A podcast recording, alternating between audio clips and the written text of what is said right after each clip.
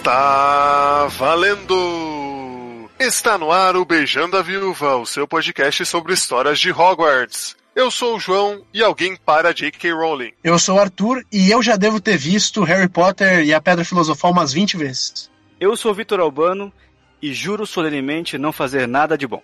Eu sou o Matheus e eu nunca li os livros. Rapaz, revelações. Rapaz. Nem eu. Ô louco, esse programa é uma farsa. Ô, louco, bicho. Eu só li É um. mentira. E eu vou falar aqui, eu não gosto de Harry Potter, cara. Já começa assim. E no programa de hoje nós vamos celebrar os 18 aninhos do primeiro filme de Harry Potter, Harry Potter e a Pedra Filosofal. Vamos falar sobre essa grande saga dos livros e dos cinemas, então fique com a gente.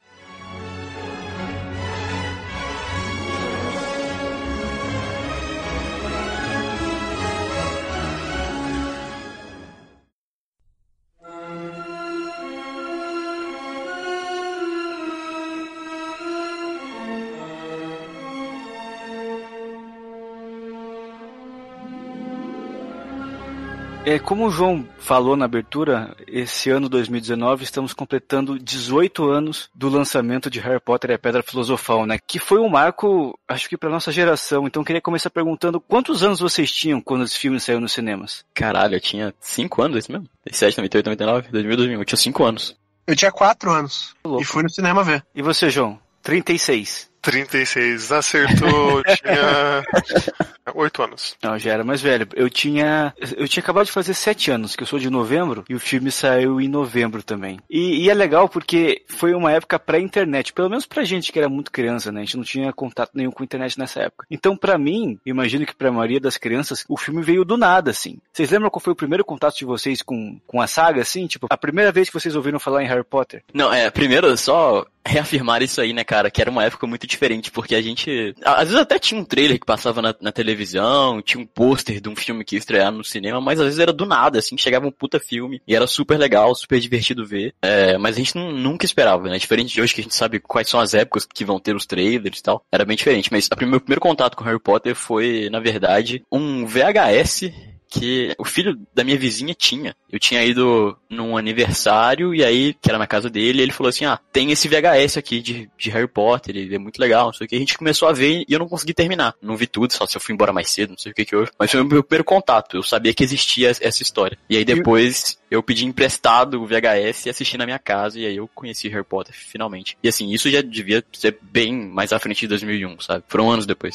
E você, Arthur? Cara, eu tenho uma relação um pouquinho diferente com Harry Potter, assim. A primeira memória que eu tenho de Harry Potter não é nem com os livros, não é nem com livros e nem com o filme. Eu só fui saber, eu, tipo, descobri o que era Harry Potter com um comercial da Coca-Cola, olha só, que tinha um menino de bicicleta e tudo mais, e falava que tinha uma promoção da Coca-Cola pra você conhecer Hogwarts. E, e aí ah, falava... eu lembro disso, eu lembro disso. Lembra? Pode crer, aham. Cara, eu até achei o link aqui, vai estar no post. E, nossa, me bateu uma dose muito alta de nostalgia agora que eu achei esse, essa propaganda. Tipo, na propaganda falava, né? Filme do Harry Potter vai lançar esse ano. E aí, cara, eu meio que, tipo. Tá, o que é Harry Potter, né? E aí a minha mãe acabou levando a escola dela pra ver o filme no cinema, né? Porque minha mãe é professora e ela já era esperta, né? Ela já pegava e falava assim, ó, é, eu ajudo a levar a excursão pro cinema e acabava me levando junto. Ah. Então as primeiras vezes que eu fui ver filmes no cinema foram junto com a minha mãe. E eu lembro que eu tinha muito, muito medo de, do, do filme, principalmente naquela cena dos centauros, cara. Eu fiquei extremamente com medo naquela cena, até fechei o olho, saí da sala e tudo mais. Porque afinal eu tinha quatro anos, né, cara? Saiu da sala? Saí, saí da sala do cinema. Pedi pra minha mãe pra eu sair naquela, naquela hora. Aqui, Mas é- é, sua mãe é professora de escola pública? Aham. E a escola pagou ingresso? Não, é. Cada. Olha, se complicou, hein? Se complicou. Não. Ô, peraí, o Matheus, então você não chegou a ver no cinema, né? Não, cara, o primeiro filme eu nunca vi no, Uhum. no cinema. O- E aí o Arthur viu, mas não viu porque era muito novo também. Isso? Não, mas, cara, eu. Ó, aí já é uma coisa que aconteceu um pouco depois já, porque eu adorei o filme. Eu realmente só tive muito medo na cena dos Centauros e na cena final lá que o Professor Quirrell tira aquele turbante e tem o Voldemort atrás, assim, sabe, na nuca dele. Aquilo ali também eu acabei fechando o olho no, no cinema. Mas até aconteceu uma coisa muito, muito legal comigo depois, que eu gostei tanto do filme que, tipo, eu vi ele no meio da semana e no sábado eu fui na locadora e falei pra moça: Olha, moça, quando chegar a fita do Harry Potter, eu já quero o seu primeiro lugar. E, tipo, o filme tava no cinema ainda. Para as crianças que estão ouvindo a gente aí, em 2001, o filme não chegava no, do, do cinema tão rápido assim, né? Ele demorava pelo menos uns 5, 6 meses até chegar na, na fita. Então, tipo, precipitadamente já pedi. E quando chegou a fita na locadora, eu ganhei um marca-página da Warner, é, escrito assim, tipo, parabéns, você é a primeira pessoa a alugar Harry Potter nessa locadora. Eu acho que no meu caso do João, que nós somos um pouquinho mais velhos que vocês, é, não é tanto assim, né? Mas na, quando você é criança, cada ano que você é mais velho que outra criança, parece que é bem mais significativo de quando você é adulto, né? E então, como eu falei, eu tinha sete anos, né? Eu lembro exatamente qual foi meu primeiro contato com a, o mundo de Harry Potter, com a saga, que não foi nem livro, não foi nem, nem um filme. Foi aqueles álbuns de figurinha, mas não esses da Panini bonitinhos e tal, aqueles lá que você coloca figurinha que vem no chiclete, sabe? Bem vagabundo assim. Que vinha em cigarro. É, também, também. Não, era... nessa época já não tinha já cigarro, pô. Era outra Vamos época, lá. né? E, e, tipo, eu morava em Jacarezinho ainda com os meus avós, que aqui no interior do Paraná, então era uma cidade bem pequena, não tinha nem cinema, não tinha nada disso. E aí eu me lembro que eu peguei esse álbum, e aí abri assim, e tinha uma, uma propaganda, que eu lembro exatamente qual era o título dela. Era assim, é, Conheça o Mundo Mágico de Harry Potter. E aí tava anunciando os quatro livros, né? Que, que tinham lançado no Brasil até aquela época. Pedra Filosofal, A Câmara Secreta, O Prisioneiro de Azkaban e O Cálice de Fogo. E eu fiquei completamente maluco com aquelas capas lá, porque tinha uma que era o Harry no hipogrifo com a Hermione, tinha o Harry em cima da vassoura, tinha o Harry fugindo da, do basilisco lá na câmera secreta, enfim, todos esses momentos chaves dos livros, né? E eu fiquei completamente maluco, assim, fiquei fascinado com aquilo. E aí, um tempinho depois, eu fui uh, visitar minha mãe uh, em Marília, que é daí interior de São Paulo, uma cidade um pouquinho maior, né? Onde ela fazia faculdade. E aí eu fui numa livraria lá e encontrei os livros na estante, sabe? Imagina, eu que era uma criança muito pequena, morando em cidade do interior, era como se estivesse encontrando alguém famoso, assim, que era algo que eu tinha visto na revista e agora estava vendo ao vivo, né? Só que o que acontece, como eu era muito novinho, eu, eu não entendi o conceito de saga literária, de livros que você tem que ler em sequência. Eu estava acostumado a uma outra literatura, né? E aí eu lembro que eu pedi para minha mãe o terceiro livro, O Prisioneiro de Azkaban, de aniversário, uh, porque é o que eu tinha gostado mais da capa e tal. E acabei ganhando esse livro um mês depois, na, no meu aniversário, em novembro. Inclusive eu tenho esse livro até hoje. É a primeira edição lançada no Brasil, eu guardo ela com muito carinho e eu ganhei ela lá em 2001, não sabia nem ler direito. E o que acontece? Comecei o terceiro livro e O Prisioneiro de Azkaban é um dos poucos volumes da saga que tem sumário, é, mostrando onde começa cada capítulo. E na minha cabeça de criança, eu achava que cada capítulo era uma historinha diferente, porque era assim que eu estava acostumado a ler os livros, né, de fábulas e tal, contos de fada. E aí comecei o, o livro lá pelo capítulo 7, 8, não me lembro exatamente agora.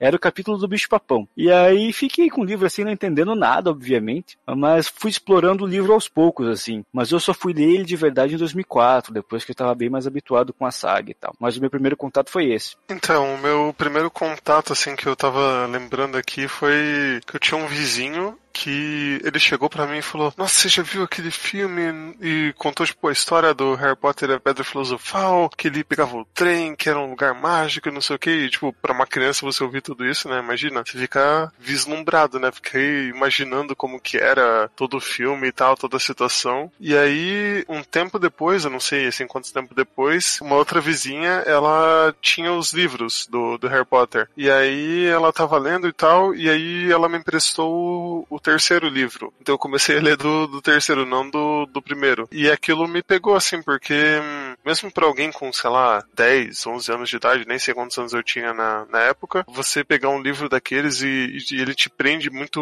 muito fácil, né? É, é um livro que não é difícil de você, de você ler. Então, desde o começo eu já fiquei muito fascinado pela, pela saga, assim, e já, já queria ler tudo. Tanto que hum, o Victor falou, né, dessa coisa de ir pra cidade maior. A minha mãe foi uma vez para Curitiba, né, que, que tem livrarias maiores que Cascavel, e aí ela trouxe capítulos, assim, do, dos livros posteriores, né, eu lembro do mesmo do último livro, eu, eu li o primeiro capítulo antes porque ela pegou no, numa das livrarias. Então, sempre foi uma relação, assim, de, de gostar muito do, do, dos livros, assim, quase instantaneamente, assim, quando, quando eu já tive o primeiro contato. E você chegou a ver o filme no cinema ou não? Não, não. E assim como o Arthur, eu também fui ao cinema assistir. Eu me lembro que eu fui meses depois, o filme saiu em novembro, eu acho que eu vi só em 2002, assim, no comecinho de 2002. Porque, como a gente falou, era uma outra época, né, antes da internet, então esses filmes ficavam em cartaz muito tempo, né, principalmente esses arrasta-quarteirões, assim, esses blockbusters. Não é como hoje que fica um mês, dois meses no máximo e já sai, né. Uh, e eu lembro do, da emoção que eu senti, sabe, indo ao cinema assistir. Não era a primeira vez que eu ia ao cinema, obviamente, mas era a primeira vez que eu ia assistir algo que eu já conhecia, assim, sabe. Mesmo que eu um contato mais baseado no que eu tinha lido do livro, que eu não tinha entendido nada, né, mas também pelas, pelo marketing, pela propaganda maciça, né, pelos comerciais de TV que vinham a todo momento e tal. Foi a primeira vez que fui ao cinema sabendo que eu ia assistir, né, e não simplesmente fui levado porque meu pai e minha mãe achou que seria legal eu assistir aquele filme, assim. E aí eu já quero aproveitar esse gancho para puxar uma questão que é o que Harry Potter representa culturalmente para nossa geração, assim, nos anos 90. Porque tem, por um lado, esse ponto da história que é muito fácil de você entender, da criança comprar, né, o mundo que a J.K. Rowling criou, onde a magia está muito presente, mas presente de uma forma muito, muito sutil, assim, é, no sentido de que não, não tem explosão, não tem uma coisa muito caricata. A magia está na, né, a vassoura que voa, o quadro que fala, sabe? É uma coisa mais quase Disney, assim, né? Que é muito mais fácil da criança entender e se identificar. Também tem um lado de que a nossa geração dos anos 90, a gente cresceu junto com Harry Potter, né? Então, quando o filme saiu, a gente tinha todo mundo aqui na casa dos 4, 5, 6, 7, 8 anos, né? E aí, quando os filmes foram saindo, a gente meio que ia crescendo junto, junto com eles, assim, com os atores e com o próprio personagem do livro. Então tem essa ligação emocional, pelo menos da minha parte, eu imagino que é, acho que a maioria das pessoas que conviveram com essa história, com essa saga, também sentem um pouco isso. Vitor, eu, eu acho que a gente tem que pontuar alguns, algumas coisas, né, em relação ao impacto cultural de Harry Potter. Primeiro, talvez Harry Potter seja o maior blockbuster literário de todos os tempos, assim, em relação a alcance, né? Porque quando eu saí do filme, do primeiro filme de Harry Potter, eu fiquei maluco e queria tudo de Harry Potter e como eu era criança, eu sempre gostei muito de boneco, né? De brincar com bonequinho, essas paradas todas. E eu fui numa dessas lojas de 199, assim, né? E eu achei alguns bonecos do Harry Potter, acabei pedindo pra minha mãe, assim, de tipo, Dia das Crianças, alguma coisa assim, sabe? E depois eu fui me ligar que não era o Harry Potter do filme, mas sim do livro, cara. Então, tipo, era um nível tão grande de, de estar na cultura popular que tinha ali o Goku, e o Harry Potter do livro, entendeu? Era esse o nível de tamanho do personagem em relação às crianças, sabe? Tipo, eu acho que eu nunca vi coisa parecida em relação a livro, cara. Mas só uma coisa que eu percebo também é que até Harry Potter, eu posso estar enganado, mas eu não me recordo de ter nenhuma saga. Não existia sagas antes disso. Existiam, sei lá, trilogias de filmes adultos, existiam sequências de filmes de comédia, mas não existia essa história de você pegar é, um livro que você sabe que vão ser vários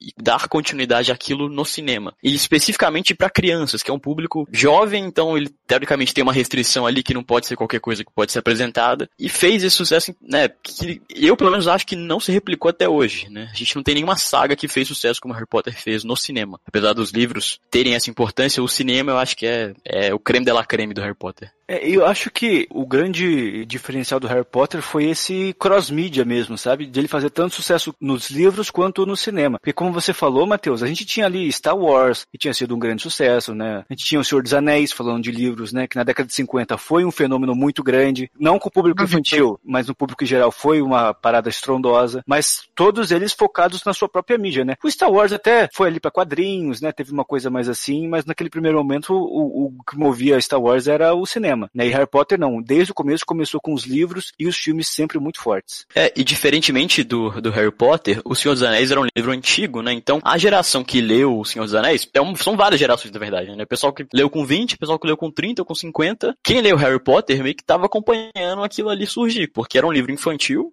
infanto-juvenil, né? Então pro, o público era predominantemente de jovens e os filmes acompanharam, sabe? Eu acho que é quase uma sorte também, né? De ter se dado tão bem. E vale a gente lembrar que bem na época de Harry Potter tava lançando os filmes do Senhor dos Anéis também, né? Que, tipo, para muita gente falava, ah, mas é, é, cópia do, do Harry Potter, cópia do Senhor dos Anéis e tudo mais. Então, tipo, a fantasia ali em 2001 até 2003 foi cara, é bombardeada com coisas que talvez a gente nunca mais veja duas franquias tão grandes é, lançando tão junto, né? Sabe o que tava lançando também nessa época, Arthur? Star Wars. É verdade. É, é Star Wars episódio 2, cara. É.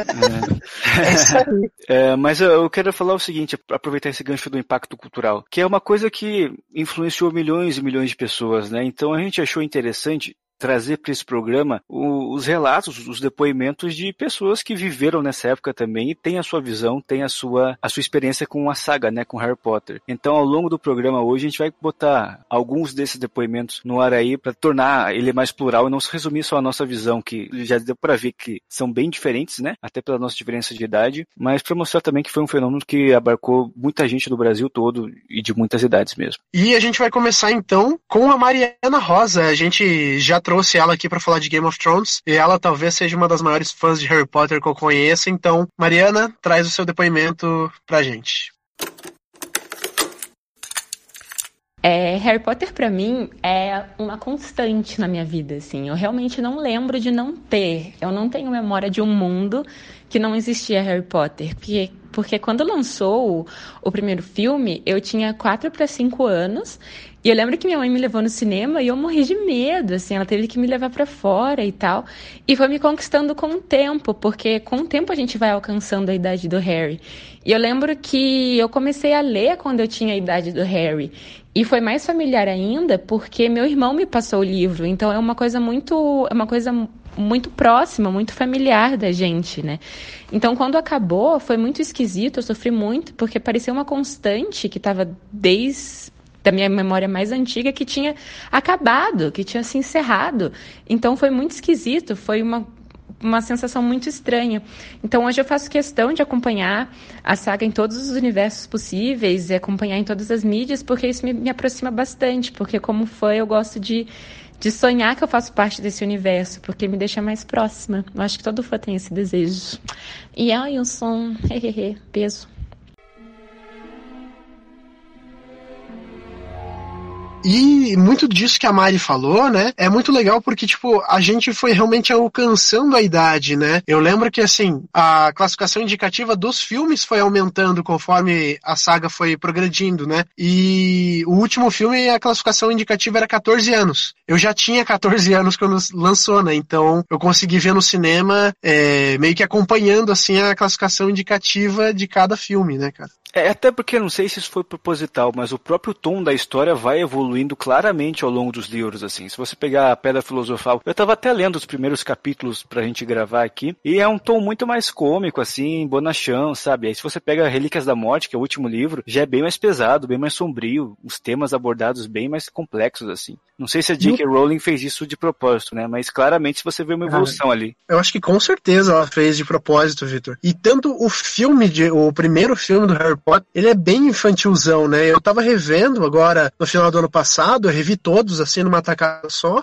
E, cara, a gente vê bastante piadas é, bem infantis, assim mesmo, sabe? Bem para você ficar dentro do mundo mesmo do Harry Potter, sabe? É, não é à toa que tem a piada do Vingardium Leviosa, né? Que o menino tá fazendo, a magia explode, daí o cabelo dele fica tudo picado. é sabe? o Simas, Simas Finnegan, eu acho. Isso, é. Então, tipo, é, são piadas realmente bem para criança, assim, né? Que a gente vê acontecendo e, e é realmente um filme bem dedicado para isso, né? Vingarde Leviosa.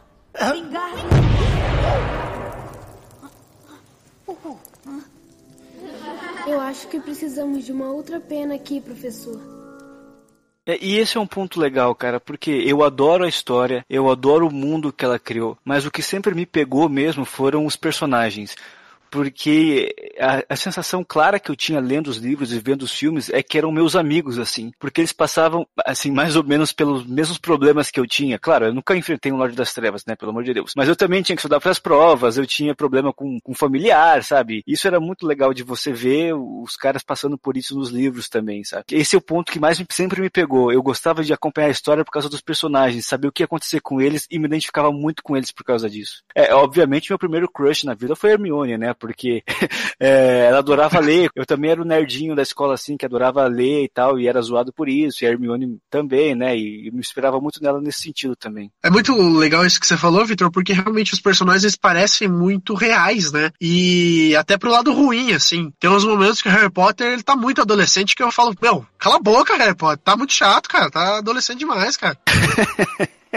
Pode crer. É, não, eu ia só comentar que era uma coisa que eu lembro, assim, que era muito chocante quando lançava o trailer do próximo filme, na época que já tava bem hypado, né? A gente viu o trailer do próximo filme e aí via os atores, eles bem mais velhos, e, nossa, como eles ficaram mais velhos, e estão com barba, e foi uma época engraçada. Eu só queria deixar claro uma coisa aqui, que o meu crush era a Hermione, não era a Emma Watson, tá? É, são coisas diferentes. Não, Ana Letícia vem me cobrar aqui e eu me complico. o cara tem que dar um esclarecimento no meio do programa. É, o cara, tá, o cara ficou nervoso. Fique muito claro. É. O seu crush era uma folha de papel descrevendo uma personagem, é isso então? Exato, exato. Oi, meu nome é Marcela e eu tenho 24 anos. Minha relação com Harry Potter e a Pedra Filosofal é bem interessante. É, primeiro porque eu não gostei na primeira vez que eu assisti. Eu tinha uns 7 anos e minha mãe me levou no cinema para ver. E eu fiquei muito brava porque eu queria assistir a Xuxa os Duendes e fiquei, tipo, é, decidida a odiar o filme. Mas quando eu tinha uns 10 anos, eu, eu ganhei os livros e comecei a ler. E ele foi uma porta de entrada para grandes mudanças na minha vida. Primeiro eu me tornei uma grande leitora, eu comecei a gostar realmente de ler, lendo Harry Potter e a Pedra Filosofal, e hum, também mudou minha vida, tipo, moldou a minha adolescência e a minha visão de mundo. Harry Potter é uma história muito política e também ensina muito sobre amizade, sobre lealdade, preconceitos, é, o que, que é justo, o que, que não é justo e acabou me moldando 100%. Eu tenho plena convicção que eu não seria a adulta que eu sou hoje se eu não tivesse lido Harry Potter e assistido os filmes as milhares de vezes que eu assisti e li durante a minha infância e a minha adolescência. Então eu sou eternamente grata a essa série maravilhosa.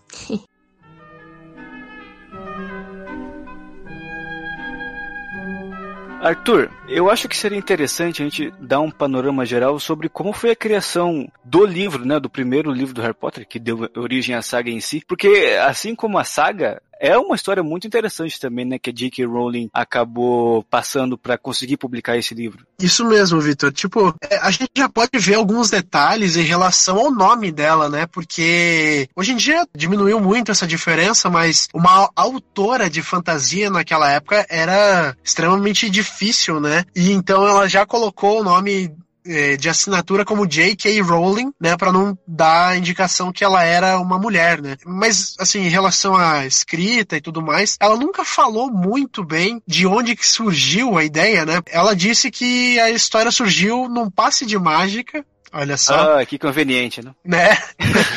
Quando ela tava fazendo uma viagem de trem de Londres para de Manchester para Londres, né? Ali no comecinho da década de 90, então ela acabou escrevendo ali já os primeiros esboços nessa viagem e ela tava num tempo bem complicado da própria vida, né? Onde a mãe tinha falecido bem jovem, né? E é, ela acabou indo para Portugal dar aulas de inglês. E ela acabou se casando com um português e tendo uma filha chamada Jéssica. Inclusive a JK fala português fluentemente. Se você mandar um tweet xingando ela no Twitter, ela vai entender, viu? Então fique atento. É, pois é.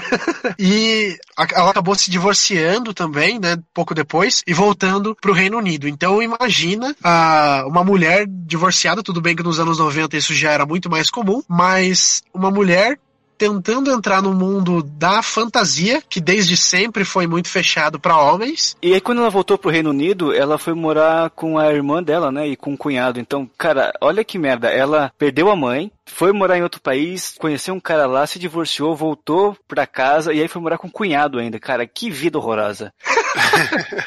Parecia aquela série do SBT, Ronald Golias. é, meu cunhado.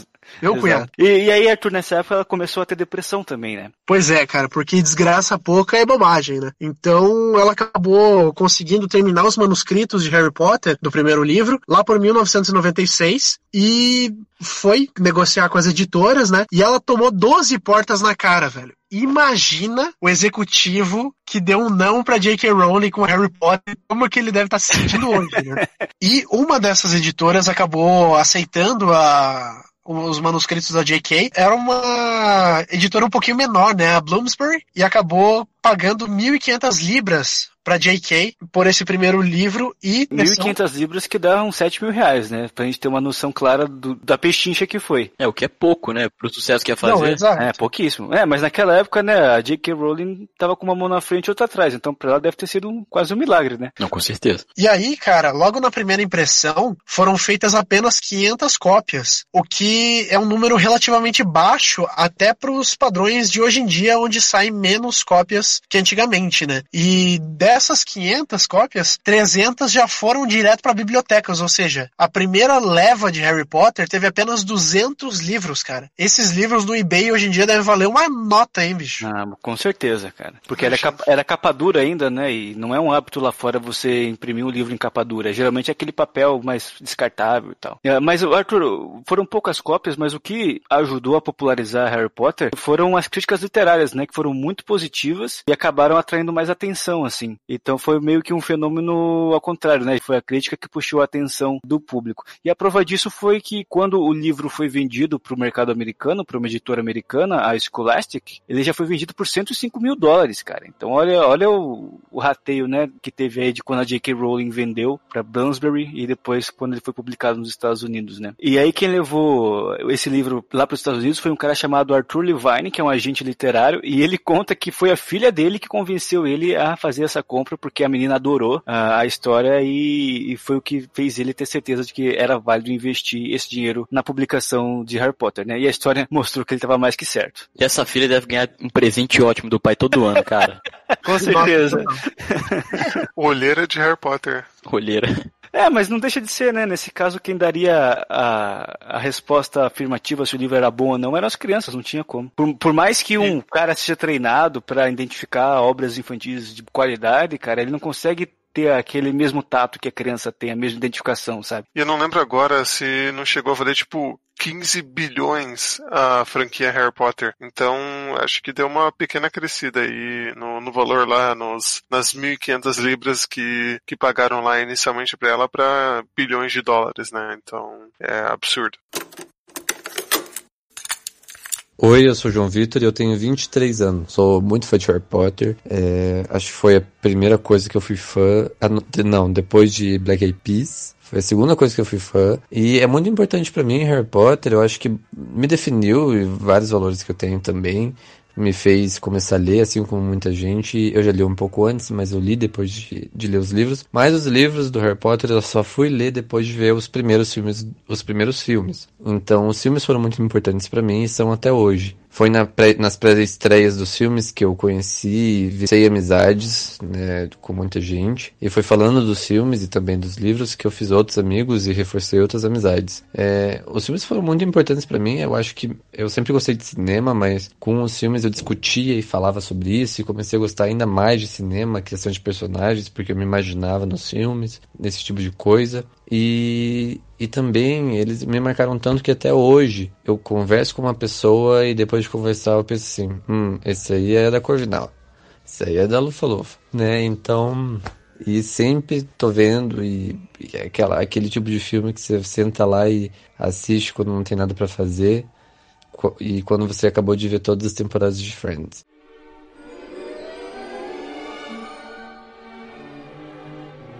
Vitor, falamos sobre o livro, mas vamos falar sobre o filme, né? Porque afinal é o filme que tá Pois fazendo é, 18 anos. e é legal aproveitar esse gancho, porque depois que a J.K. Rowling assinou o primeiro contrato, as coisas começaram a dar muito certo e rapidamente, assim, né? Porque o, as conversas para adaptação do filme começaram já em 97, o ano que saiu lá no, no, Reino Unido a primeira edição da Pedra Filosofal, né? Quem começou essa história foi um produtor americano chamado David Heyman, que ele estava procurando um livro infantil para adaptar para os cinemas. E aí, lá na produtora dele, que é a Heyday Films, tinha uma galera que sugeriu Harry Potter, né? Porque eles viram que já estava fazendo bastante sucesso lá no Reino Unido. E aí ele foi atrás de comprar os direitos, né? E as conversas demoraram dois anos para se concretizar, até que em 99 a Warner Bros. topou a ideia e comprou os direitos dos quatro primeiros livros, né? A J.K. Rowling já tinha lançado três no Reino Unido, né? Prisioneiro de Azkaban tinha saído em 98, se eu não me engano. Não, em 99 já. E então a Warner já comprou todo o pacote, mostrando a força da ideia e como os executivos estavam muito acreditando nessa proposta, né? Tanto que o primeiro cara sondado para dirigir o filme foi o Steven Spielberg. Né? Olha só. Só que eles tiveram algumas diferenças criativas porque o Spielberg queria fazer uma animação, né? não queria fazer um filme com atores reais. Uh, e a ideia de J.K. Rowling do estúdio era,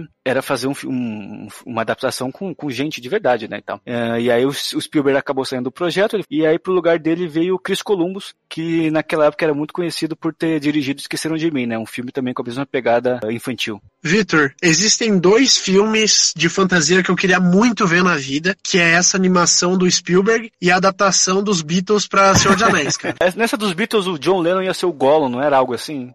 Isso, exatamente. Cara, mas assim, e, mas, cara, acho que seria legal a animação, diga. mas não sei se passaria a mesma sensação que o filme passou, sabe? Pois é, cara, porque a magia do filme era você ver crianças de verdade ali, né? Atuando ali, né, cara? Então, e, e foi muito legal porque eles pegaram o Chris Columbus, que era um puta diretor de criar mundo e de fazer filmes infantis, que como você falou, fez o Esqueceram de Mim, mas ele fez um filme, cara, chamado O Enigma da Pirâmide, eu não sei se vocês já viram. Não, não conheço. Que em inglês se chama Young Sherlock Holmes, e aí ele simula como que era o Sherlock Holmes adolescente, assim. E, cara, é um filme extremamente divertido e ele já lida com muitos efeitos especiais, entendeu? Coisa que nesse Harry Potter ele extrapolou, assim. Naquela época, os efeitos eram maravilhosos, né, cara? Se você vê hoje em dia, ele tá meio borrachudo, mas pra 2001 era o que tinha de excelência em efeitos especiais, né? Agora que você falou, Arthur, eu acabei lembrando do filme do Sherlock Holmes, é muito bom mesmo, cara. É, mas um outro nome que foi sondado também era do, era do Shyamalan, né, cara?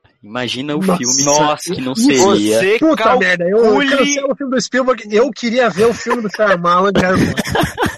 Nossa, o final ia ser extremamente inovador, é, não tinha porra nenhuma de magia, Harry Potter tava drogado. Exatamente. No final a Hermione mata o Harry Potter. Não, é, não assim, no, no, assim, o filme ia ser sobre o Harry Potter, mas ele não ia saber que ele era o Harry Potter. Aí no final ele ia descobrir que ele era o Harry Potter, entendeu? Exato. Cara. Exatamente. E o Samuel Jackson ia aparecer e contar alguma coisa Nossa, com certeza.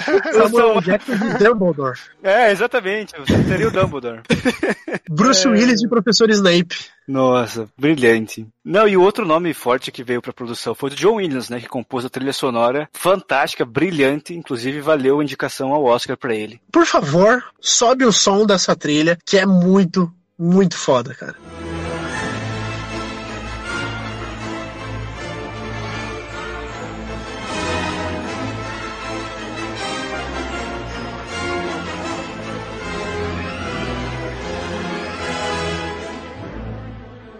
John Williams foi quem compôs também a trilha sonora de Star Wars, né, cara? Não sabe? Exatamente. Cara, o John Williams é, é gênio demais, né, bicho? Não tem algo que ele faz assim e é mais ou menos. Tudo que ele é... faz é muito bom. Pô, não só Star Wars, né? É Tubarão, é Superman, porra. O cara é gênio mesmo. Assim. Ele, ele é aquele que não dá pra falar que é hipérbole quando a gente chama de gênio. Ele fez é, Indiana Jones, é, que mais? Ah, o próprio Esqueceram de Mim, não foi ele que fez também? Eu acho que foi ET, Tubarão. Alto da Compadecida, não?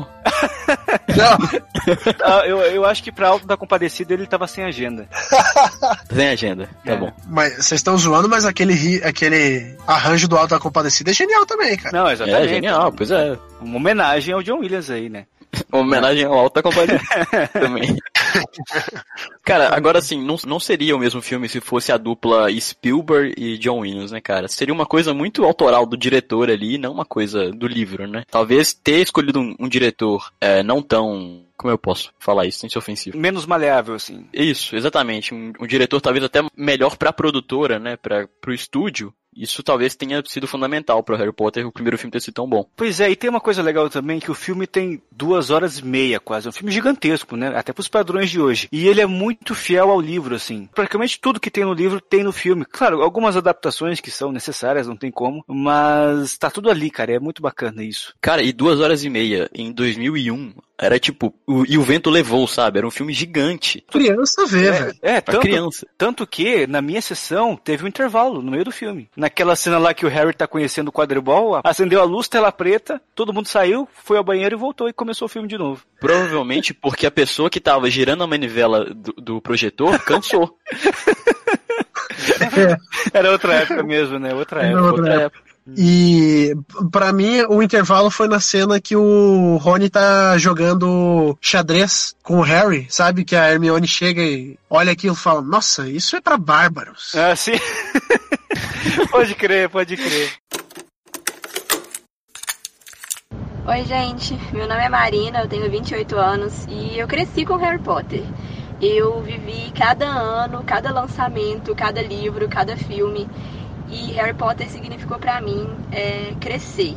A minha adolescência inteira foi esperando ansiosamente pelo lançamento de cada livro, de cada filme. Significou noites em claro lendo o livro e a ansiedade, a apreensão para poder esperar o filme e ver tudo aquilo que eu imaginava na minha cabeça quando eu estava lendo se passar nas telas. E a decepção depois de ver o filme, pensar, nossa, faltou isso, faltou aquilo, e combinar com as minhas amigas de poder ir para pré-estreia do filme e aguardar na fila e ver todos, todo mundo, todos os fãs lá apreensivos para ver o filme. Era ler o livro um mês antes do filme gente poder lembrar de cada detalhe, pra poder criticar tudo na tela do cinema. E significou isso, significou assim, aprender a gostar de ler. É, foi muito importante pra mim isso, aprender a gostar de ler com Harry Potter. E, e foi toda uma, uma vida, foi um- uma, uma fase da vida que foi marcada por Harry Potter. Assim, eu fiz amigos por causa de Harry Potter e isso significou muito pra mim. Eu sou muito fã de Harry Potter e hoje em dia eu sei que é um livro infantil juvenil, eu tenho 28 anos, mas eu não consigo deixar de gostar e de ter um carinho enorme. Porque é fantástico, é um mundo, é um universo que foi criado e que marcou uma geração, com certeza, e marcou a minha geração. Harry Potter é, é fantástico, é realmente um mundo mágico.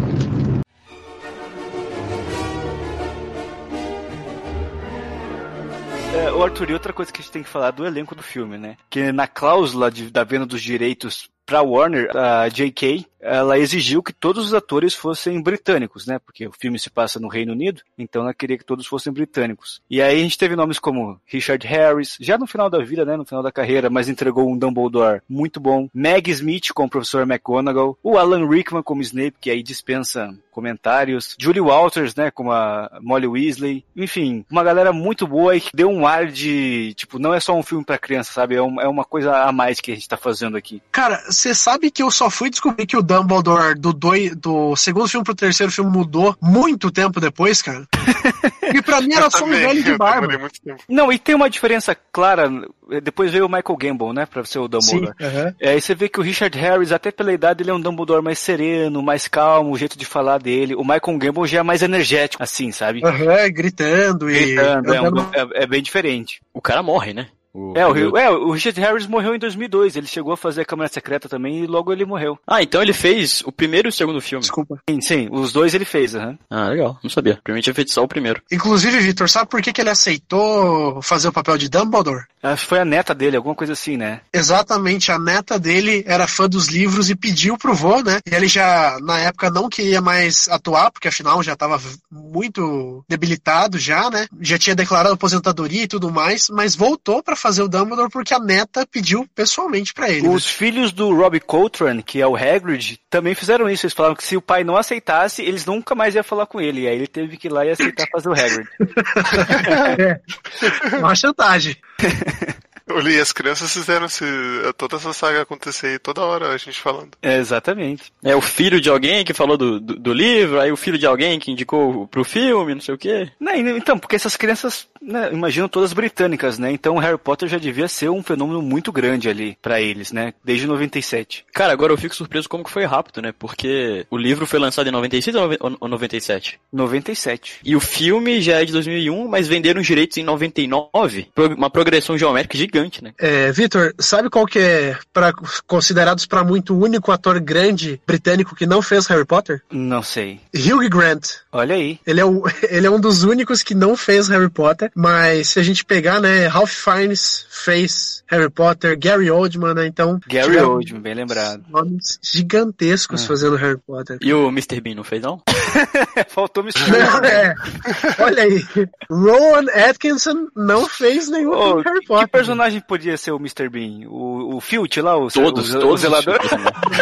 Não, Caraca! Nossa, Seria fantástico. seria. É, mas só falando em atores, os, o trio de protagonistas, né? O Daniel Radcliffe, o Rupert Grint e a Emma Watson, eles eram completos desconhecidos, né? Nunca tinham feito nada grande assim. Inclusive, Vitor, tem uma curiosidade em relação à escolha do Daniel Radcliffe. Um dos produtores do Harry Potter foi ver uma peça de teatro para procurar realmente atores para fazer o filme. E aí, eh, do nada, ele começa a observar um moleque na plateia. E o moleque da plateia era Daniel Radcliffe.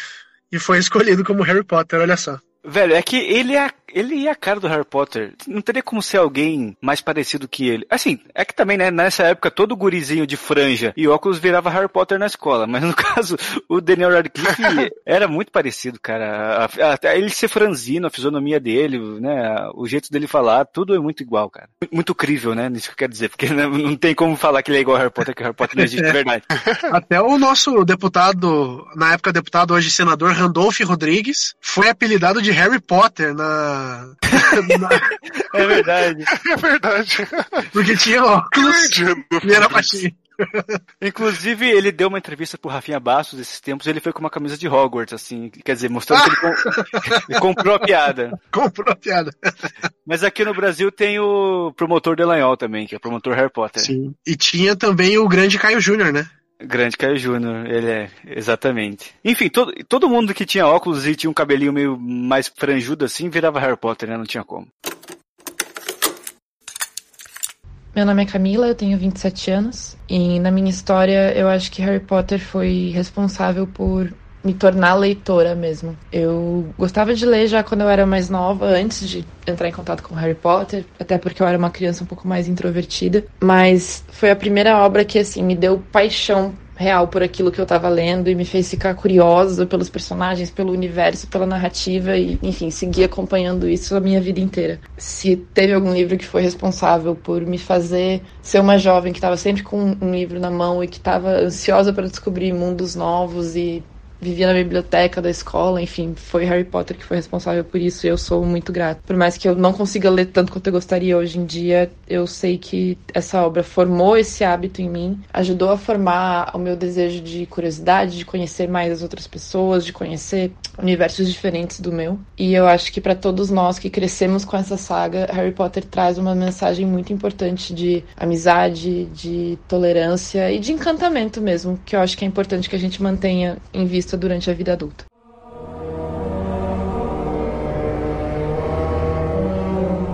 Vocês têm um personagem preferido? Não só do filme, no caso, mas aí da saga em si? Sirius Black. Por quê? Cara, eu acho, tipo, toda a construção do Sirius no terceiro filme, assim, de tipo, olha como ele é o, o vilão, ele é o vilão e tudo mais, e daqui a pouco ele se torna talvez o cara que mais amou Harry Potter durante toda a saga, assim, velho. Eu acho demais, assim. E ele, quando, quando morreu no Ordem da Fênix, foi uma perda muito grande, cara. Fiquei mal mesmo, assim, quando eu vi essa cena. É, o Sirius, só pra quem não conhece, é o padrinho do Harry Potter, né? E aí no começo da história a gente acha que ele é um assassino, que ele que traiu os pais do Harry Potter pra morte e tal, e no final a gente descobre que não, né? Então é um arco bem interessante. João, qual que é o seu personagem preferido? Eu tava pensando assim porque, né, eu não, nunca tinha parado muito pra pensar no personagem favorito, mas dois que a construção é muito boa na história toda, assim, é, são o Dumbledore e o Snape, pela, tanto pela relação que eles criam, né, e tanto pela mudança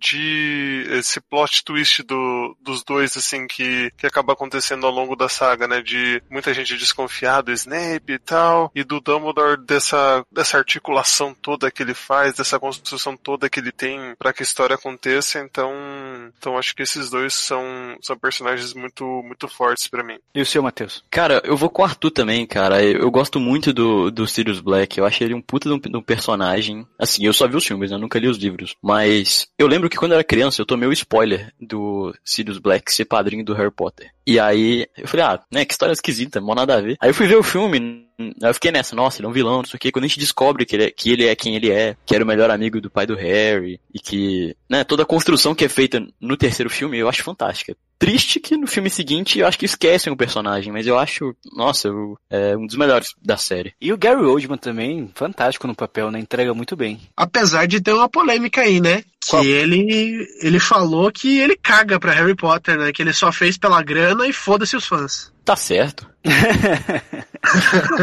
ah, bom, mas o, o, o, importante é que ele passa, entrega um personagem bem construído, né, cara? Por mais que não fosse a vontade dele. Cara, Hashtag profissionalismo. profissionalismo, com certeza. É, não, e ele tá irreconhecível no filme, cara. Né, ele tá com o cabelo comprido, a barba mais rala, assim, né? Um pouco mais é. magro também. Com cara de condenado e tal. É. e, Vitor, quem é o seu personagem favorito? Cara, sabe que enquanto vocês falavam, eu tava pensando aqui. Por convenção, eu sempre falei Hermione, por me identificar com a personalidade dela, sabe? Mas eu acho que Harry Potter é uma saga que tem personagens muito bem caracterizados assim. E claro que por ser uma obra infanto-juvenil, você não vai ter um desenvolvimento tão profundo, mas é que cada personagem é muito crível assim, sabe? Professora Minerva McGonagall, quem não teve uma professora parecida com ela no jeito de ser severo assim, mas que no fundo é companheira? O Snape, que é um arco fantástico de, de redenção, o próprio Dumbledore. Tem os, os personagens menores assim, né? Tem aquele professor Flitwick, que é um anãozinho baixinho, tem a professora Sprout, o olho Professor professor Gilderoy Lockhart. Exatamente. Cara, que personagem maravilhoso. Que é um cara vaidoso, né, que mente no currículo e tal. Então são vários personagens assim que você consegue identificar traços de cada um deles ao nosso redor, na nossa vida, sabe? Então é um ponto muito forte da J.K. Rowling. E que volta um pouco o que eu falei no começo, né? O mundo é muito bom, a história é muito boa, mas os personagens para mim são que dão essa vida, que dão esse ar que enfim, levou Harry Potter a marcar tanto a nossa vida, a nossa geração, né? Mas eu vou falar Hermione porque não tem como, cara. Eu sou muito apaixonado por ela. Olá, meu nome é Ana Clara, tenho 24 anos, é, falo de Rio Branco, Acre. É, eu recebi esse convite para falar de Harry Potter e, sério, só desperta um sentimento em mim. Eu tenho um paixão por essa saga. Eu acho que todo mundo que gosta, gosta, ama de verdade eu cresci com ela, é muito difícil você não. É uma característica minha, se tornou uma característica minha. Gostar foi algo que me trouxe muita felicidade, muita tristeza, posso dizer decepção. Fred Weasley ter morrido, eu não aceitei ainda hoje. Mas fica aqui é, o meu agradecimento para JK. Eu acho que se eu encontrar essa mulher na rua algum dia, eu vou, vou agradecer do fundo do meu coração, porque Harry Potter é uma coisa que eu vou levar para minha vida inteira, eu tenho certeza. Meus filhos vão ler Harry Potter. E só queria deixar aqui registrado o quanto eu quanto eu amo, quanto eu gosto. E é sempre um prazer para mim falar dessa saga maravilhosa que me trouxe tantas coisas boas. Um abraço.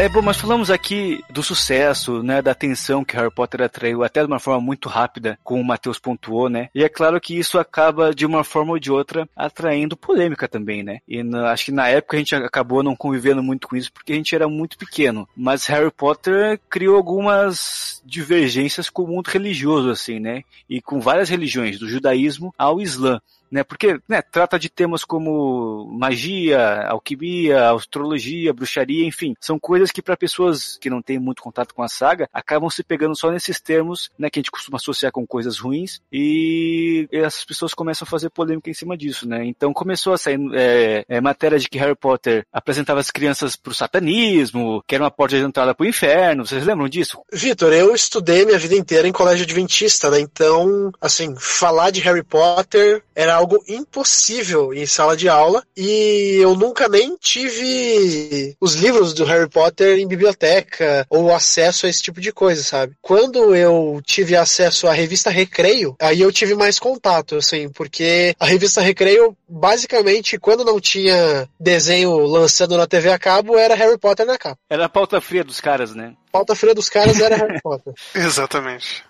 Mas então, eu, eu tenho uma tia, não vou falar o nome dela aqui, que pode ser que um dia ela acabe escutando o programa. Que ela é um pouco fundamentalista, assim, sabe? Cristã, assim. E eu lembro que lá por 2004, eu ganhei A Ordem da Fênix, o livro, que tinha acabado de ser lançado. E nossa, imagina, né? Eu fiquei mega feliz. Eu tinha lido, tipo, o terceiro, visto o primeiro e o segundo filme, e aí já fui direto pra Ordem da Fênix. Mas, é, como era criança, eu não tava nem aí. E acabei lendo o livro todo ao longo de meses, assim. Era, acho que é o maior livro da saga, né? São 600 e poucas páginas. E um tempinho depois, minha tia começou com esse papo de que, não, porque tem que botar fogo nesse livro, que fala sobre bruxaria, que tem demônio, não sei o quê. E eu sei que ela deu fim nesse meu livro da Ordem da Fênix, cara, e eu fiquei chateadíssimo. Ela tentou destruir também o meu exemplar do Prisioneiro de Azkaban, que é o que eu tenho até hoje. Ele tá todo destruído, assim, rasgado nos cantos, mas esse eu consegui salvar. Eu escondi dentro do fogão da casa da minha avó, veja só você, que maluquice, porque eu não queria Caraca. que ela pegasse de volta.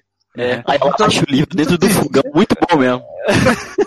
Caralho, o Vitor vivia em Fahrenheit 451, tá ligado? É, velho, que é isso. Enfim, mas consegui salvar, tá aqui comigo, todo rasgadinho, todo, todo destruído, mas não troco ele por nada, cara. Ele representa muito pra mim esse livro. Mas enfim, eu sofri isso dentro da minha casa, sabe? Uma ignorância de que, que não tem nada demais, né, cara? Se, se as pessoas lessem o livro, saberia que magia é só um pano de fundo pra temas maiores, sabe? Ah, mas, na, enfim, na época acabou, ainda mais no momento, né, pré-internet, que fake news era muito mais fácil de você disseminar e você não tinha como combater, né? Então se falasse que, ah, J.K. Rowling deu uma entrevista falando que ela vendeu a alma dela pro demônio, as pessoas iam acreditar. E aí acabou criando isso. Que Azkaban era uma metáfora para o inferno, cara. Que Prisioneiro de Azkaban era o livro que alguém sair do inferno. Você não lembra dessa? Tipo, Não essa, era- lembro. essa, era, essa era famosa, cara. Porra. Caraca.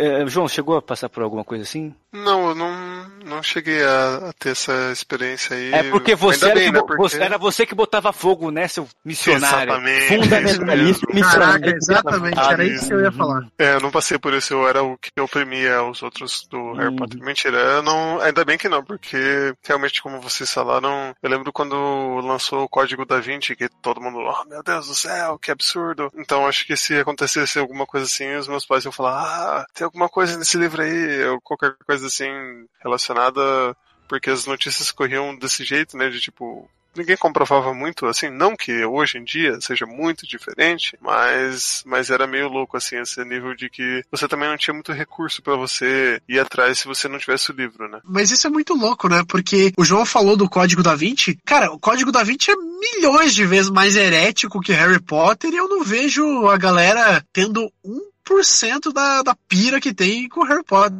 É que a galera vai pelas palavras-chave, sabe? Bruxaria, astrologia, alquimia, demônio. É, cara. Vocês lembram de uma cena da Pedra Filosofal? Que eles estão na Floresta Proibida e eles encontram o professor Quirrell, que na verdade é o Voldemort, bebendo sangue de unicórnio? É. E aí chega o centauro lá e explica, né, que eh, uma pessoa que faz isso, que bebe o sangue de um unicórnio, tá fazendo pra prolongar a sua vida, pra ganhar força e tal, mas que é uma coisa muito ruim, né? A pessoa que chega nesse ponto é porque perdeu toda a sua humanidade, toda a sua alma. E eu lembro que falavam muito dessa cena, porque ela, ela mostrava pras crianças que se você bebesse sangue de uma outra pessoa, de um outro ser vivo, você ia ganhar força, você ia ganhar poderes. Sendo que é justamente o contrário, né? É, a cena fala que se você fizer isso é porque você perdeu tudo que você tem de bondade na, na sua alma, né? Mas as pessoas não, elas não, não paravam pra analisar como um todo. E eu acho que, assim, uma das essências, digamos, de Harry Potter e que eles batem, que eles batem muito em cima, assim, desse ponto em vários livros, ou quase todos os livros, é no, na questão do amor, né? Aquele, desde o ponto que, que falam que o amor da mãe do Harry salvou ele até o final, onde falam que, que a diferença entre o Harry, entre o Harry e o Voldemort era o amor. Então, as pessoas não, realmente não, não liam e não sabiam o que estavam falando. É, esse é um ponto bem legal, João, é até legal que você trouxe ele para discussão, porque é o cerne de toda a história. Porque é o seguinte, para quem não conhece, é, no mundo de Harry Potter, o Harry Potter é conhecido porque ele sobreviveu ao Voldemort, que era um bruxo das trevas invencível. E ninguém sabe por que ele sobreviveu à magia do Voldemort, né? Que ele, ele inclusive, não é que ele só sobreviveu, ele acabou derrotando o Voldemort mesmo sendo um bebê. Então a lenda do Harry Potter eh, surge a partir disso. E ao longo dos livros, o que é explicado pra gente? Que no momento que o Voldemort vai atrás dos pais do Harry Potter e a mãe dele se sacrifica para salvar a vida do filho, isso criou um tipo de magia que eles chamam de magia muito antiga nos livros, que acabou protegendo o Harry de qualquer mal que fosse feito a ele, porque era o amor da mãe dele que estava protegendo ele dos perigos, né, da maldade do mundo, enfim, no caso era o Voldemort. E aí isso é isso é desenvolvido ao longo do livro, mas uma, de uma maneira muito sutil, para que no final, na conclusão da saga, Dick Rowling diga pra gente, né, que não existe magia mais poderosa no mundo do que o amor. É meio coxinha, meio piegas assim, mas não deixa de ser uma mensagem bonita que a galera passa, né? Porque o Voldemort era o cara que tinha a varinha mais poderosa, os seguidores mais poderosos, sabia fazer as magias mais poderosas, mas ele não tinha amor, né? E é por isso que ele é derrotado. Então é uma analogia bem legal, bem bonitinha. Mas sabe quem discorda de você, Tito? Ah, lá vem. O cardeal Ratzenberg, que depois virou o Papa Bento XVI. é, o Ratzenberg é o piloto, cara. Ratzenberg é o piloto, confundo. Eu sempre falo errado. É de. Ratzinger. é. Cardeal Ratzinger. Ratzinger. Ele, mais tarde, ele chegou a escrever assim, né, enquanto era cardeal. É bom que se esclareça as pessoas sobre Harry Potter, porque eles são seduções sutis, que agem despercebidos, e por isto podem distorcer o cristianismo na sua alma, antes que cresça adequadamente para ser percebido. Nossa senhora, cara. É, ele tá falando que era uma porta de entrada, né? Porque essa galera fundamentalista, ela, você não pode nem falar bruxaria, bruxo, porque eles acham que essas coisas atraem, sabe? Então acho que foi um pouco pautado nisso. Mas falando em Vaticano, outro cara que na época falou mal de Harry Potter foi o Gabriel Armoff, que ele era o exorcista oficial do Vaticano, veja só. Acho que fizeram até uma série sobre ele na Netflix, tempo depois, assim. Mas na época ele falou o seguinte, que por trás do livro de Harry Potter esconde-se a assinatura do Rei das Trevas, o Diabo. Não existe a distinção entre magia branca e magia negra presente nos livros. A magia é sempre voltada para o demônio. Fecha aspas. Então, quer dizer, é um cara que já tinha uma posição bem definida sobre essa questão mágica e tal, vamos dizer assim. E aí, não, acho que provavelmente nunca leu, nem leu os livros ou viu os filmes, né? Ele só associou magia direto com o que ele pensa e deu essa opinião aí. O que também a gente tem que levar em consideração, tem que respeitar também, né? Porque é uma outra geração, enfim, não sei. No quesito diabo, ele entende bastante, cara, porra. É, pois é, por isso que fica com o pé atrás, sabe? O cara deve ter visto É. muita coisa. Mas é que assim, eu não imagino ele lendo Harry Potter e fazendo uma análise é, real do que ele encontrou ali, sabe? Imagino que ele foi mais pela manchete sensacionalista e aí emitiu essa opinião aí. Porque como alguém falou aqui nos nossos áudios já, Harry Potter ensinou muita gente sobre companheirismo, sobre amizade, sobre amor, né? Sobre o valor de você, do auto sacrifício, né? De você se doar pelas outras pessoas, né? Mas como esses temas estão com uma fantasia de bruxinho, de magia, de varinha, as pessoas acabam olhando só pra isso, pro superficial, né? E não entendem o valor da obra como um todo. E falando do outro lado, também tiveram pessoas que falaram bem de Harry Potter, né? Não, não tivemos só críticas negativas. E o Observatório Romano, que é o jornal oficial do Vaticano, eu nem sabia disso antes de, de ler a pauta aqui, fez um artigo lá em 2008 dizendo que Harry Potter dá, é, abre aspas, né? Dá uma aula sobre a importância do amor e do auto-sacrifício. E a Conferência Episcopal da Igreja Católica também já chegou a colocar Harry Potter e o Prisioneiro de Azkaban especificamente entre os 10 melhores filmes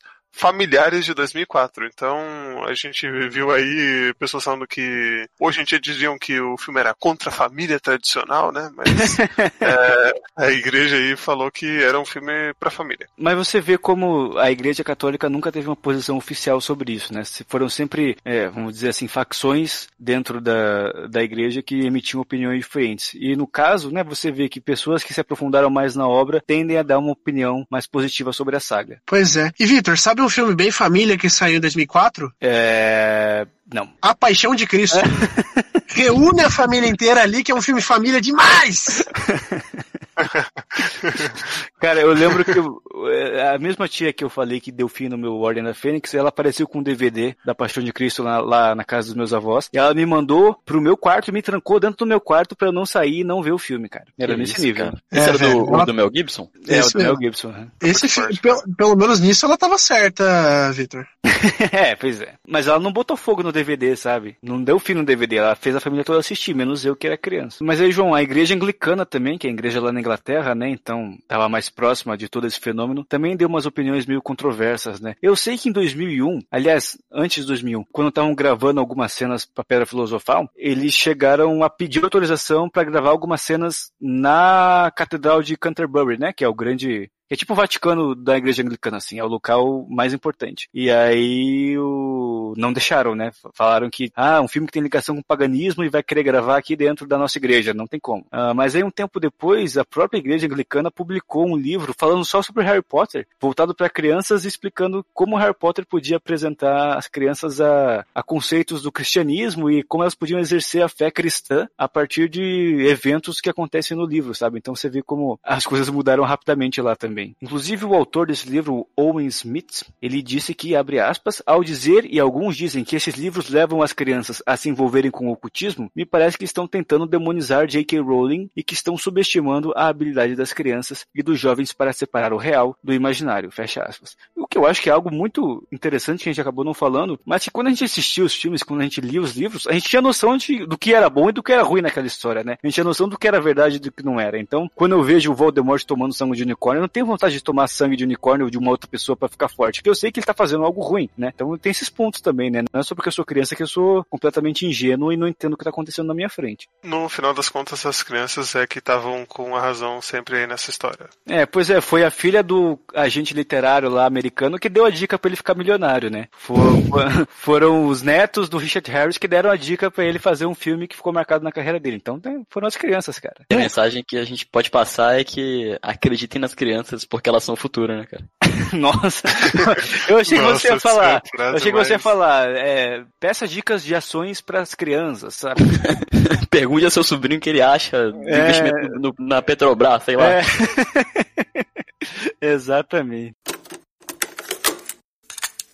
Oi pessoal do Beijando a Viúva, aqui quem fala é Daniel Escarcelo, eu tenho 24 anos e vou pular a parte de como eu me tornei um, tornei um Potterhead, porque eu acho que quase todo mundo dessa minha idade foi a mesma história. Vou pular pro hoje, é, que eu já não sou mais tão fanático, mas Harry Potter para mim tem um mesmo significado, se não mais forte ainda. É, dois valores que a história de Harry Potter reforçou na minha formação como pessoa mesmo. O amor é o primeiro e a amizade o amor, porque realmente eu acredito e eu levo hoje quase como uma ideologia, uma, uma forma de vida. Um, eu tento ter isso como a base, minha base como pessoa, de que eu acredito que a gente realmente precisa fazer boas ações, precisa trazer coisas boas para as pessoas, falar coisas boas, coisas necessárias, boas ações. E tudo isso vem pelo amor. Vem pelo amor à vida, pelo amor próprio, pelo amor aos outros, pelo amor ao mundo. Meio utópico, é, mas se no mundo bruxo o, amor foi a magia mais forte que a Lilian pôde fazer para proteger o Harry, quem somos nós para negar, né? E segundo a amizade, eu sempre tive muitos bons amigos, sou muito grato por isso e nunca me esqueço disso. E eu sempre valorizei muito, é, como diz aquele ditado, amigos, né? A família que a gente escolhe, realmente, para mim às vezes é, em alguns momentos tenho amigos mais fortes, mais importantes do que alguns familiares. E tenho muito orgulho e sou muito feliz por isso. Eu acho que as pessoas que estão do nosso lado, que nos ajudam, a, que constroem a nossa história junto com a gente, são importantíssimas. E realmente eu não sei o que eu seria sem, sem os amigos, sem as pessoas que a gente vai encontrando e, e, e criando momentos e construindo coisas. Então, esse é o maior legado que Harry Potter deixou para mim. É, e para mim a história fala muito sobre isso. E é isso que Harry Potter significa para mim. É, vai estar comigo sempre, né? Base para mim. Valeu, um beijão para todo mundo.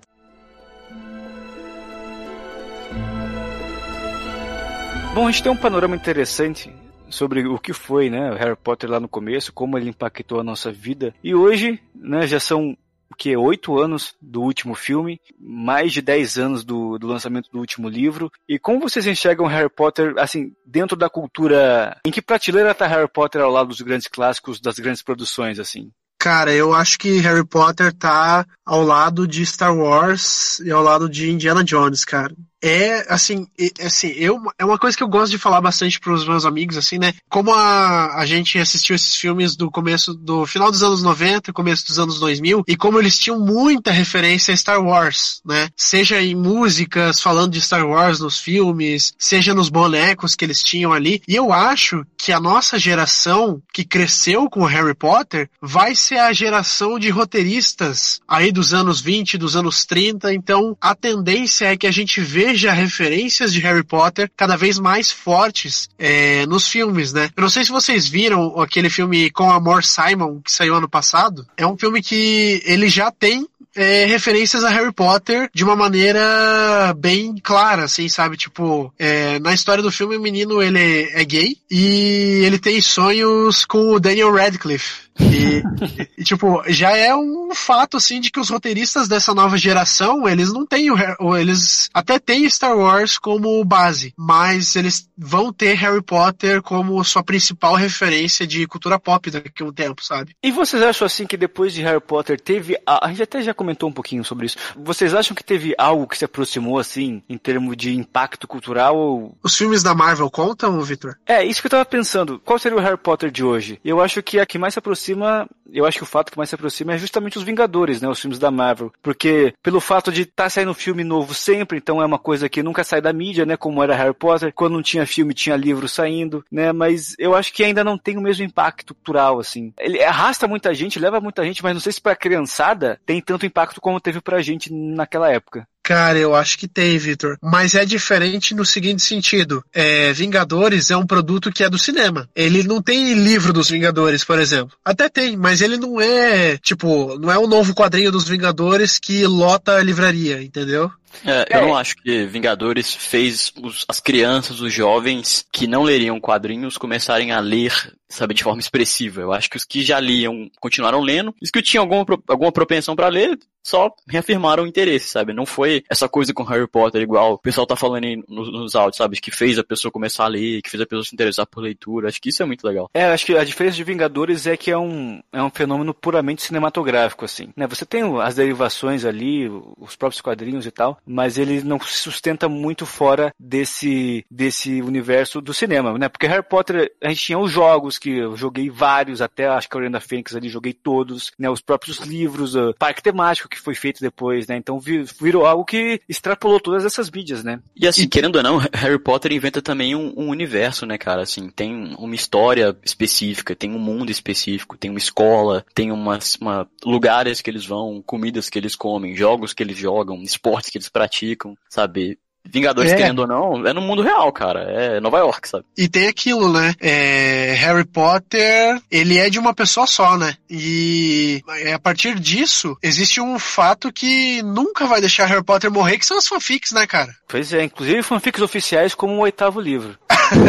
é, Cursed Child é fanfic. É. Não, e tanto que, é, pelo fato de ser criado por uma pessoa só, é, acaba gerando novas franquias, porque afinal é tudo da cabeça da J.K., então ela faz o que ela quiser, né, Victor? Tanto essa nova franquia dos Animais Fantásticos, né? É, é na verdade uma sub-franquia, né? Porque são filmes que se passam dentro daquele universo de Harry Potter, mas não, não tem Harry Potter, né? É Harry Potter sem Harry Potter, como muito bem definiu o grande pensador moderno Renan da Towner Azul Bebê. Uh, mas é o seguinte, para quem não conhece, esses novos filmes são ambientados 70 anos antes do, dos filmes do Harry Potter, né? Então, é, são outros personagens. É, tem, você tem personagens até que se repetem ali, como o Dumbledore, numa versão mais nova, obviamente, mas a história em si não é muito conectada que a gente assistiu, né? E vou, vou até falar uma coisa para vocês. Eu não vi esses filmes até hoje, já tem dois, né? Eles querem lançar cinco. Não tenho vontade de ver também, porque acho que tá muito desconectado do que era Harry Potter para mim lá no começo, né? Como eu já falei algumas vezes durante o programa. Eu adorava o mundo, adorava a história, mas o que me pegava eram os personagens. E agora não tem mais isso, não me prende tanto, assim. Mas alguém aqui viu esses filmes novos, sabe falar melhor do que eu? Vitor, não só vi como fui em sessão da meia-noite, porque eu sou verme demais.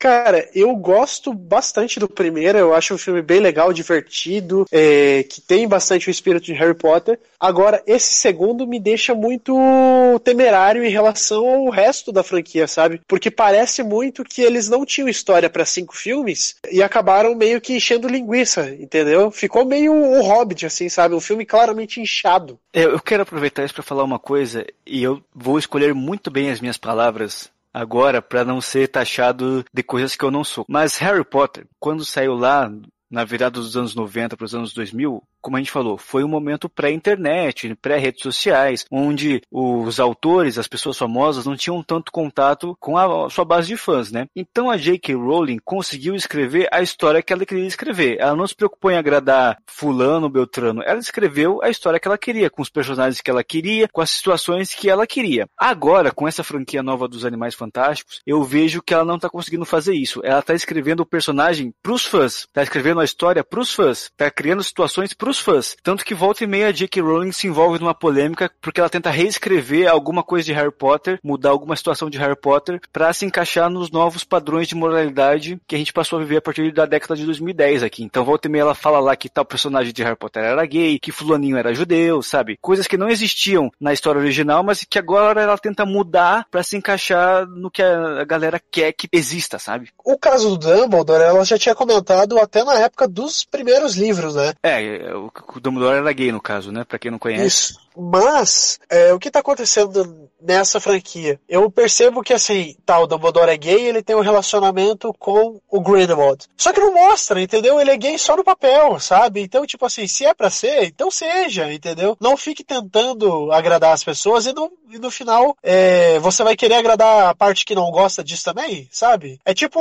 o cara que é gay vai no, faz um casamento e não se beija por, por respeito aos convidados. Que porra é essa, velho? Ainda bem que isso não existe no mundo real, né? Ainda bem, né? Graças a Deus. Imagina se tivesse influencer fazendo isso, Vitor. Meu É. Deus. Mas, João, Matheus, vocês chegaram a acompanhar esses filmes novos aí? O João foi comigo numa sessão de meia-noite porque também é verme. Ei, eu fui, fui pelos valores da amizade, companheirismo e tradição. Não, mas é assim, são, filme- são filmes que você também às vezes é, tem que tem que tirar um pouco essa coisa que o Victor falou dos personagens, da construção da história toda, porque realmente não é não é igual, né? Então você tem que pegar que é o universo que tem aquela, digamos, a essência do, do da coisa, mas, mas ao mesmo tempo também eles não conseguem colocar todo esse sentimento que, que a franquia anterior tem, né? Que Harry Potter tem de que você fica realmente preso na história, que você realmente se conecta. Você tem ali aquela relação, mas não, não é não é exatamente o que o que você imaginava, ou talvez a gente criou uma expectativa muito grande com Harry Potter que não vai ser a mesma com, com o filme. É, não, eu dizer que eu concordo completamente com o João, cara. Porque eu vi o primeiro, eu, eu gostei. Eu vi o primeiro pra ver o segundo, eu não tinha visto até o segundo ir pro cinema. Mas quando eu fui ver o segundo, eu achei que é, não é a mesma vibe, sabe? Não é a mesma pegada que tem o primeiro, o segundo e o terceiro filme de Harry Potter, sabe? Eu acho que não, não constrói aquele universo como a saga original do Harry Potter faz. Mas acho que é isso que o João tá falando também, sabe? A gente tem que entender que, querendo ou não, é, é um, um subproduto, né? Então, não, não acho que teria como a gente esperar que fosse o que foi Harry Potter. É, eu acho que tem um pouco também da questão da J.K. Rowling querer se provar que ela consegue ser criativa além da obra original dela e aí acaba se perdendo um pouco ne- nessa viagem, sabe? Porque não é livro que ela tá escrevendo, ela tá escrevendo roteiro de cinema, é uma mídia completamente diferente, o desenvolvimento completamente diferente. Mas aí acho que só ela poderia dizer. E como ela fala português, ela pode escutar o programa aqui e vier nos comentários do site e responder. Fica o desafio aí pro J.K. Rowling. Fica o desafio aí. Faça É. como a J.K. Rowling e deixe seu comentário. E, cara, eu, eu, assim, tenho na minha cabeça, cara, que ela não precisa provar mais nada pra ninguém, entendeu? Ela conseguiu emplacar dois sucessos, sem a marca Harry Potter por trás, né? É, livros que venderam muito aí, como o chamado de Cuco e o Morte Súbita, que eu vejo muita gente elogiando e tudo mais. Então, cara, ela não tinha nada que provar, sabe? Assim, tá ganhando dinheiro, né? Tá fazendo a vida dela. Eu acho que é super justo, porém, né? co- Como eu disse, a marca dela, ela faz o que ela quiser. Ah, e eu acho que tem uma coisa também, que é o seguinte, o autor, quando tá fazendo a sua história, é sempre um ponto muito crítico e difícil terminá-la. Querendo ou não, é um pouco natural, sabe? Que uma história como essa, na qual ela, ela é viva ainda e jovem, e podendo escrever, ela vai querer mexer numa coisa, ima- imaginar um pouco mais nesse universo que ela criou. Acho que isso é normal, sabe? O, o, o Tolkien, sei lá, depois de morto, estão lançando o livro do cara, velho, sabe? Então, então editando aí manuscrito, vendo linha atrás de linha e, sabe, continuando a obra dele. É, é natural isso. Pois é, mas uma coisa boa é que Harry Potter foi aquela obra fechada saga dos sete livros e dos oito filmes, e aí você teve um respiro bom até ela começar a pensar em novas histórias, que são, com o quê? Seis, cinco, seis, sete anos, assim, né? Então você consegue fazer o recorte muito bem é, delimitado desse primeiro momento de Harry Potter, né? E eu acho que isso que acaba entrando pra história e que daqui 50 anos a gente vai estar com os nossos netos conversando sobre o que essa saga impactou não só no, no, no, mundo cultural, mas nas nossas vidas também, né? Olha quantos áudios a gente teve ao longo do programa de pessoas falando que Harry Potter me ajudou a ser uma pessoa melhor, né? Harry Potter mudou minha vida nesse sentido ou no outro. E acho que aqui nós somos exemplos disso também, né? Que de uma maneira ou de outra Harry Potter ajudou muito uh, a ser quem somos hoje, né? E eu acho que isso vale mais do que qualquer lista de best-sellers, qualquer bilhão que isso possa fazer com bilheteria, né? Esse, essa questão transformadora da obra é algo atemporal e algo para poucos, assim, né? E a J.K. Rowling conseguiu fazer isso e acho que nem ela mesma vai conseguir estragar isso daqui para frente. Eu adiciono aí, Vitor. Pra que Nobel da Literatura quando a pessoa já fez milhões de pessoas começarem a ler, né, Vitor? Você diria que o verdadeiro Nobel de Literatura é o sorriso de uma criança? É. Criança ri de qualquer coisa, né, cara? Calma lá também. É... Só acrescentando que eu acho muito legal, cara, que assim, nós quatro tenhamos idades diferentes, a gente tenha vivido em lugares diferentes enquanto Harry Potter começou a fazer sucesso. E é uma referência que todos temos aqui e outras pessoas têm também. Né? E no mundo inteiro você pode falar disso. E, e... isso é, querendo ou não, um fenômeno, cara. E que legal que você falou isso, Matheus, porque a minha filhada, cara, ela chega aqui em casa e quando ela viu que eu tinha um livro do Harry Potter aqui em casa, ela pediu para ler, porque ela assistiu o primeiro filme recentemente e ela tá maluca para ver todos os outros, assim, sabe? Eu ainda não mostrei para ela porque ela tem oito anos, eu acho que tem alguns filmes ali que são meio violentos para oito anos, mas é tipo, é uma geração completamente diferente. Eu para ela eu tenho 14 anos de diferença, então, cara, é uma das certezas de que Harry Potter vai durar por muito tempo. Com certeza. Então é isso, pessoal. Eu agradeço particularmente a cada uma das pessoas que mandou o áudio pra gente, porque foi muito legal gravar esse podcast e nós quatro aqui ficamos muito felizes de relembrar tudo que a gente já passou com essa franquia. Então, se você gosta de Harry Potter, compartilhe com seus amigos. Se você tem memória sobre o filme, comente aqui no post, né? Mande as mensagens pra gente lá nas redes sociais também, Twitter, no Instagram,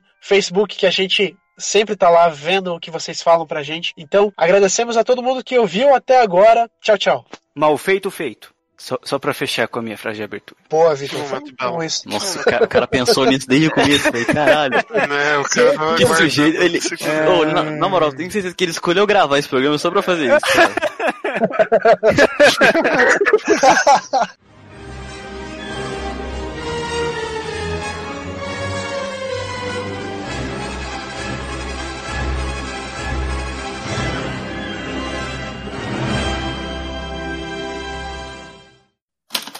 Este podcast foi editado por Icarus Produtora, soluções em audiovisual.